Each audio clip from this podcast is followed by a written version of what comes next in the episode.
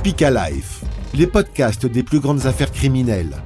Les serial killers vous ouvrent leurs pensées et livrent leurs paroles.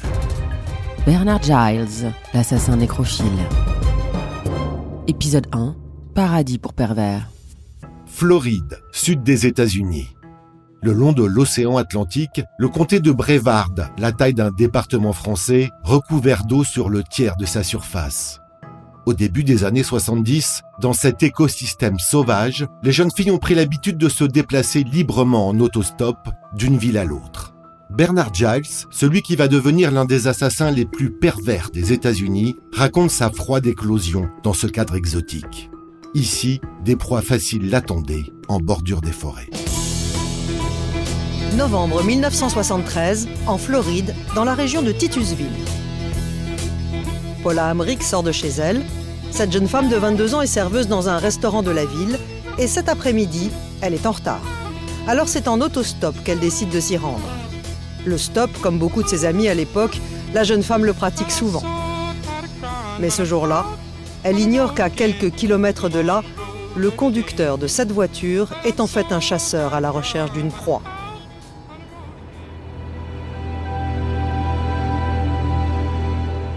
Quand la voiture s'arrête à sa hauteur, la jeune femme ne se méfie pas. Paula Hamrick n'arrivera jamais à sa destination.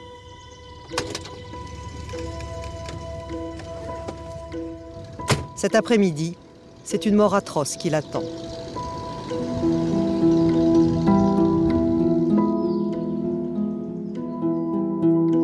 Un peu plus tard, l'homme force la jeune femme à le suivre dans une forêt isolée.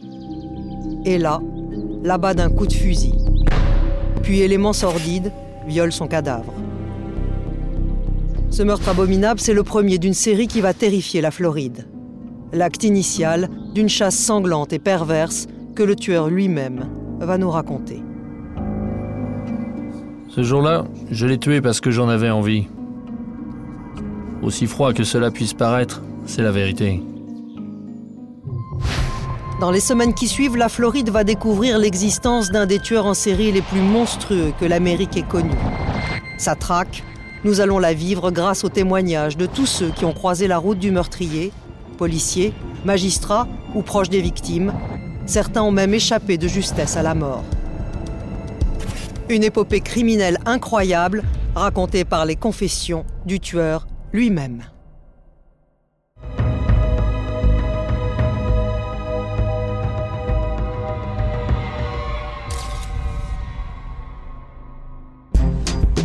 Le 25 novembre 1973, la petite ville tranquille de Titusville en Floride bascule dans l'horreur.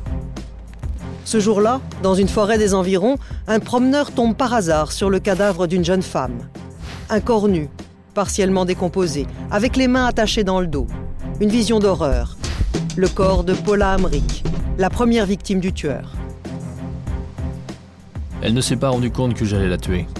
De toute façon, elle était incapable de se défendre, elle était attachée. Dans les jours qui suivent, les policiers de cette région de Floride vont se mobiliser. Une seule question les préoccupe qui a tué Paula Hamrick Ils ne se doutent pas alors que le parcours criminel du tueur ne fait que commencer.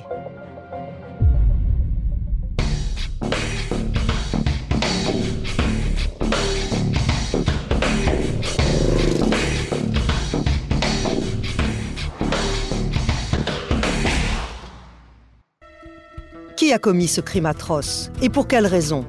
Pour la police, ce corps décomposé retrouvé dans les bois est une énigme. À la tête des affaires criminelles du comté, Todd Goodyear est un spécialiste des scènes de crime. Et ce lieutenant de police sait très bien qu'à l'époque, au début des années 70, le mystère est total.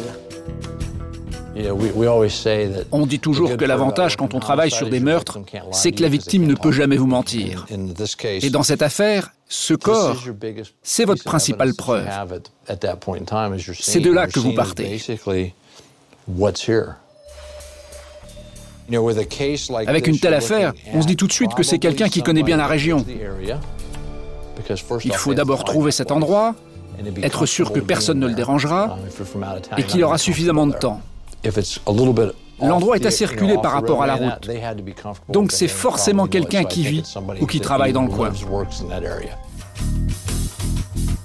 L'autopsie révèle que Paula a été abattue d'une balle dans la tête. Et élément scabreux, elle rapporte également que la jeune femme a été violée, apparemment après sa mort. Mais au premier jour de l'enquête, les policiers ne disposent d'aucune piste. Le profil de la victime ne révèle rien de suspect. Paula Amric était une jeune femme sans histoire. Les enquêteurs sont alors en plein désarroi. Normalement, les gens ont des raisons pour tuer quelqu'un. Ça peut être l'argent, l'amour, la jalousie, tout ce qui est lié à la passion et qui peut expliquer pourquoi on est furieux contre une personne. Donc quand vous avez votre victime, ça vous donne des pistes pour trouver d'éventuels suspects. Dans cette affaire, il s'avère que cette jeune femme allait juste travailler ce jour-là et qu'elle n'est jamais arrivée.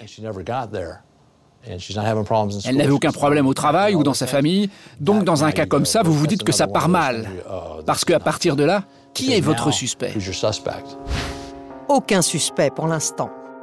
Et les policiers chargés de l'enquête ignorent que leur région est devenue le terrain de chasse d'un tueur en série. C'est le début d'une traque particulièrement complexe qui va durer plusieurs mois. Le comté de Brevard autour de Titusville est une vaste région de 4000 km. Elle compte un demi-million d'habitants. Et parmi eux se cache donc un tueur redoutable. Moins de deux semaines après son premier meurtre, l'homme est à nouveau sur la route. Il roule au hasard, à la recherche de jeunes femmes ou d'adolescentes qui font du stop. Et ce jour-là, le tueur est bien décidé à frapper de nouveau. J'avais déjà tué et je voulais recommencer. C'est le propre des passions. Ça commençait à envahir mes pensées toute la journée. Ça me dépassait totalement. Je passais de plus en plus de temps à attendre l'opportunité. Les autostoppeuses, c'était pour moi les proies les plus faciles. Dans un quartier résidentiel de Titusville, il croise la route de Nancy Jerry. Elle a tout juste 18 ans et se rend dans une ville voisine pour passer la soirée avec des amis. J'ai ramassé cette fille qui faisait du stop. Je me souviens qu'elle se rendait dans un bar. J'ai roulé pendant quelques kilomètres, puis soudain, j'ai sorti mon arme. Une nouvelle fois, le même scénario. Je l'ai emmenée dans la forêt. Je l'ai forcé à descendre de la voiture. Et là, je l'ai abattue. Elle est morte sur le coup. Là, je l'ai déshabillée et je l'ai violée. La dépouille de Nancy Jerry sera retrouvée une dizaine de jours plus tard. Mais en cette saison, la chaleur et l'humidité en Floride sont telles que le corps est lui aussi en état de décomposition avancée. Le travail des enquêteurs n'en est que plus difficile. Peu de chances de relever le moindre indice. La police scientifique n'en est encore qu'à ses balbutiements. L'enquête est donc au point mort et le nombre des victimes du tueur va encore s'alourdir. Quelques jours plus tard, un nouveau cadavre est découvert à quelques centaines de mètres du premier. Cette fois, le tueur a poussé l'horreur jusqu'à son paroxysme. Sa nouvelle victime est presque une enfant. Elle s'appelle Sharon Wimmer. Elle n'a que 14 ans. Elle aussi a été abattue d'une balle dans la tête et violée après sa mort. Nancy Jerry, Paula Amrick, Sharon Wimmer, trois jeunes autostoppeuses apparemment tuées dans les mêmes circonstances. Les meurtres se ressemblent, alors pour la police, aucun doute possible, ils sont forcément liés. Pour la première fois, les enquêteurs envisagent le pire et prennent conscience qu'un tueur en série rôde dans les environs.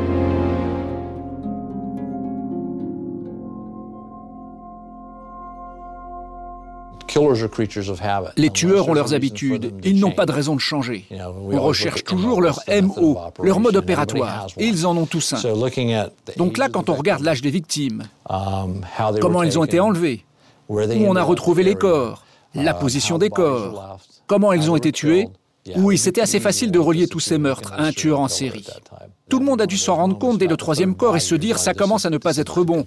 On a un sérieux problème. Mais où se cache ce tueur en série? Le premier dans cette région de Floride. La police multiplie les recherches et les patrouilles. Pourtant, au même moment, cette traque qui s'organise, le tueur ne s'en soucie pas. Il sait qu'il est alors insoupçonnable. C'est un électricien âgé de tout juste 20 ans, sans le moindre casier judiciaire. Et plus incroyable encore, il est marié et père d'une petite fille. C'est sous cette allure respectable que se cache le tueur en série pervers que toute la police recherche. Il s'appelle Bernard Giles.